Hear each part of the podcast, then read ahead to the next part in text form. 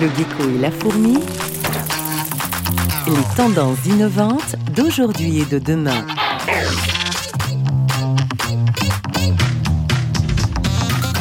Est-ce que les architectes sont mauvais? Est-ce que les promoteurs euh, s'en foutent? Euh, Il y a quand même un truc bizarre en France que cette accessibilité qui est appuyée par des lois depuis 1975-2005, on n'arrive pas à mettre en place des bâtiments tout à fait accessibles.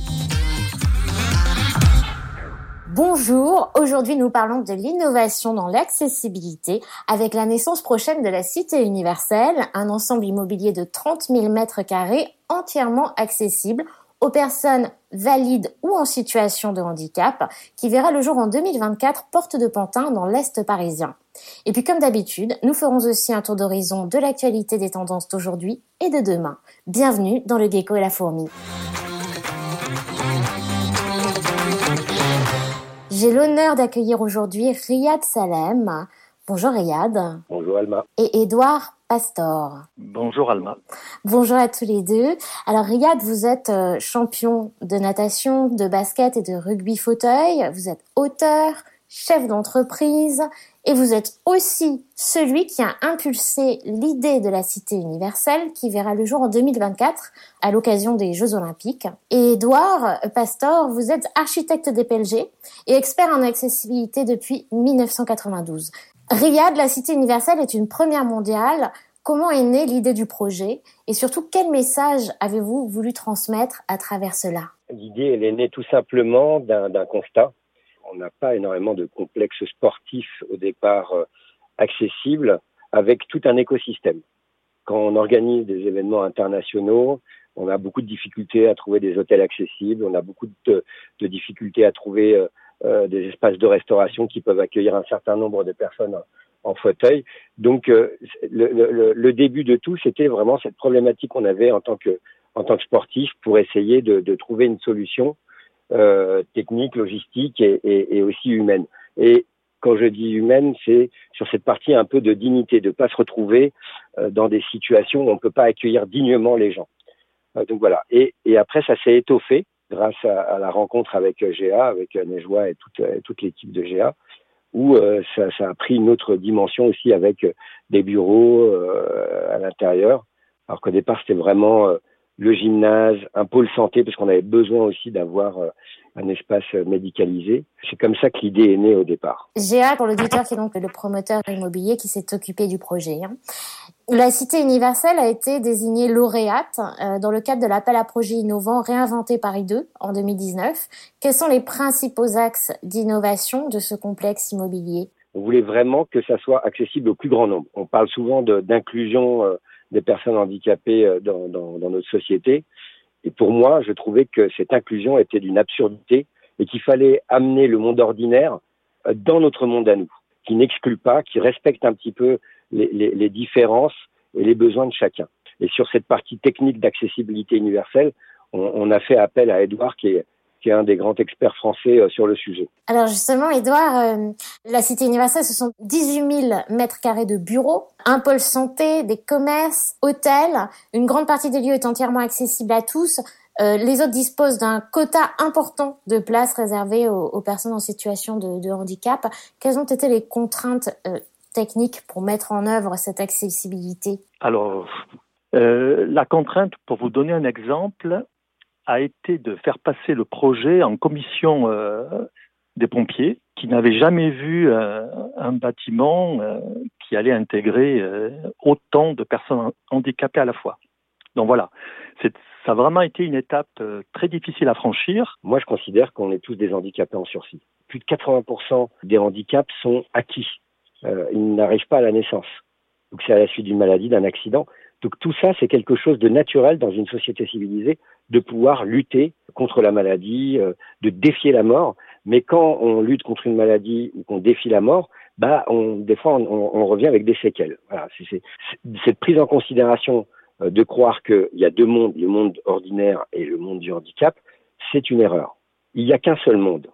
Et que tout ce qu'on a fait comme progrès euh, dans nos civilisations, dans nos sociétés, elles ont été aussi inspirées par les plus vulnérables d'entre nous.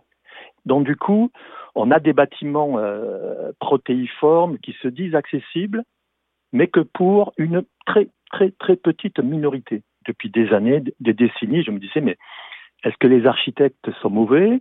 Est-ce que les promoteurs euh, s'en foutent? Euh, Il y a quand même un truc bizarre en France que cette accessibilité qui est qui est appuyée par des lois depuis 1975, 2005, etc., etc., on n'arrive pas à mettre en place euh, des bâtiments tout à fait accessibles.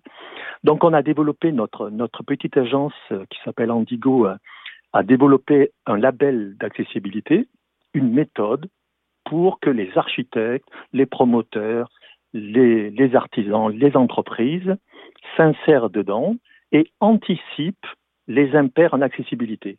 Et comme le rappelait Riyad, le handicap, les situations de handicap, je vais dire, ne concernent pas que le fauteuil roulant. Donc euh, un modèle quelque part en fait, hein, cette cité universelle, un modèle de citoyenneté, un modèle d'innovation aussi pour prendre en compte ben, toutes les possibilités euh, humaines qui peuvent effectivement euh, nous rendre vulnérables sur la durée d'une vie. Y a-t-il des, innovations euh, technologiques particulières qui ont été mises en place pour justement accueillir, comme vous le disiez, des personnes qui peuvent être malentendantes ou, avoir un handicap plus psychique, mental? Au niveau de l'innovation, ça a été de dire aussi on, peut accueillir des, personnes en situation de handicap et on doit pouvoir les évacuer. Donc, euh, c'est des ascenseurs euh, secourus euh, par des batteries. C'est des aires de rencontre qui permettent à la personne en fauteuil roulant de, pouvoir attendre les pompiers. Bien sûr, c'est des portes automatisées, des ascenseurs aussi qui, n'auront plus de, de, de, boutons de commande à l'intérieur, mais tout à l'extérieur. Pour la déficience visuelle, c'est une vision de leur orientation qui fait qu'on travaille sur des revêtements différents qui servent de repères et la personne mémorise son parcours. Pour la déficience auditive, on va travailler bien sûr sur l'acoustique, mais aussi sur des équipements de boucles à induction magnétique. La déficience euh, psychique, là, c'est un tout un travail pour rassurer les gens. On commence à appeler cela des espaces de décharge cognitive.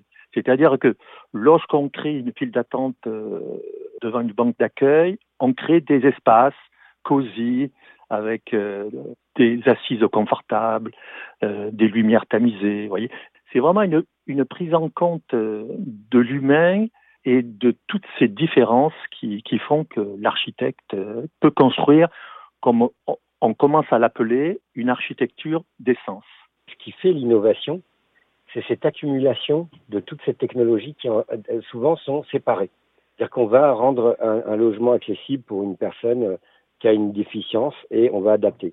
Là, euh, toutes les technologies qui existent et aussi les technologies qui vont être incrustées comme la domotique ou des choses comme ça, mais il y aura aussi toute la partie numérique, des applications pour pouvoir se guider, pour pouvoir faire des choses. Ça veut dire qu'il y aura une interconnexion entre la personne et cette cité qui, qui pourra répondre à travers son, euh, son smartphone. Et on va être un lieu d'innovation euh, et d'expérimentation. Donc il y a l'accessibilité du bâti, il y a l'accessibilité technique, il y a l'accessibilité numérique est la plus importante, l'accessibilité humaine. Merci à tous les deux, Riyad et Edouard, d'avoir participé à cet épisode. J'étais très très heureuse de vous accueillir.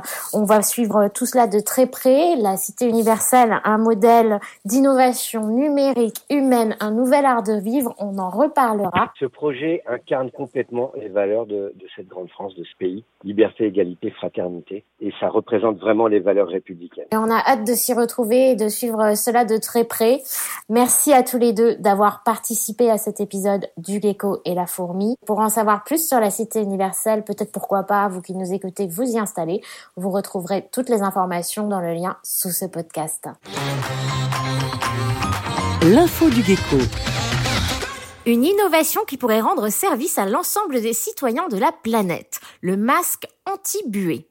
Cette invention française, née de la rencontre d'un professeur de mathématiques et d'un ingénieur, offre 80% d'air en plus à respirer sous son masque.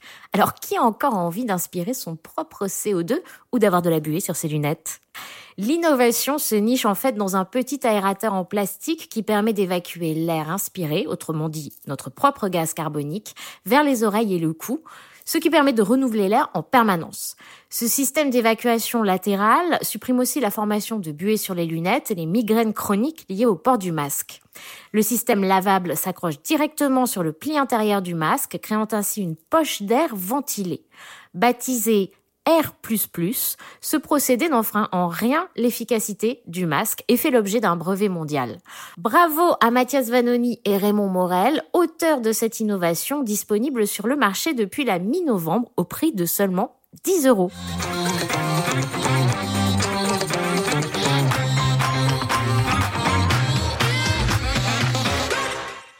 Bref, dans l'actualité du gecko et la fourmi, le béton qui auto-répare ses propres fissures. Ce sont les travaux d'un groupe dirigé par Henk Jonkers à l'université de technologie de Delft aux Pays-Bas qui ont permis de développer ce procédé révolutionnaire. Il consiste à introduire au moment de la fabrication de notre bon vieux béton des spores bactériennes, autrement dit des extraits de bactéries, qui seront ensuite capables au moindre signe de fissure et donc d'infiltration d'eau de se réactiver pour produire des cristaux de calcite et boucher la fissure. Très ingénieuse, cette innovation est une opportunité de prolonger la vie de nos habitats de plusieurs dizaines d'années. De retour vers le futur au JO 2024, il n'y a peut-être qu'un vol. Non pas d'oiseaux, mais de taxis aériens électriques. Un projet déjà très concret qui pourrait devenir réalité et permettre de survoler l'île de France dès 2024 à l'occasion des Jeux olympiques. Imaginé par la société allemande Volocopter, Volocity est un avion à décollage et atterrissage vertical, volant à une altitude de 100 mètres et donc compatible avec le reste du trafic aérien. Il est pratiquement silencieux pour les personnes au niveau du sol. L'un des objectifs de cette innovation est de réduire le trafic dans les villes et de contribuer à réduire la pollution. Ce taxi mesure 2,50 mètres de hauteur et possède un rotor de presque 10 mètres à son sommet.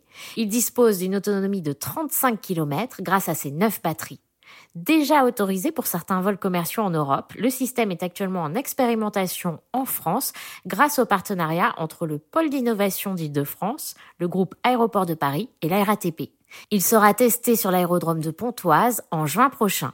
Son lancement aura donc normalement lieu à l'occasion des JO de 2024 et comme toute nouveauté, la course en taxi aérien coûtera sûrement un peu cher et s'adressera probablement dans un premier temps à une clientèle d'affaires.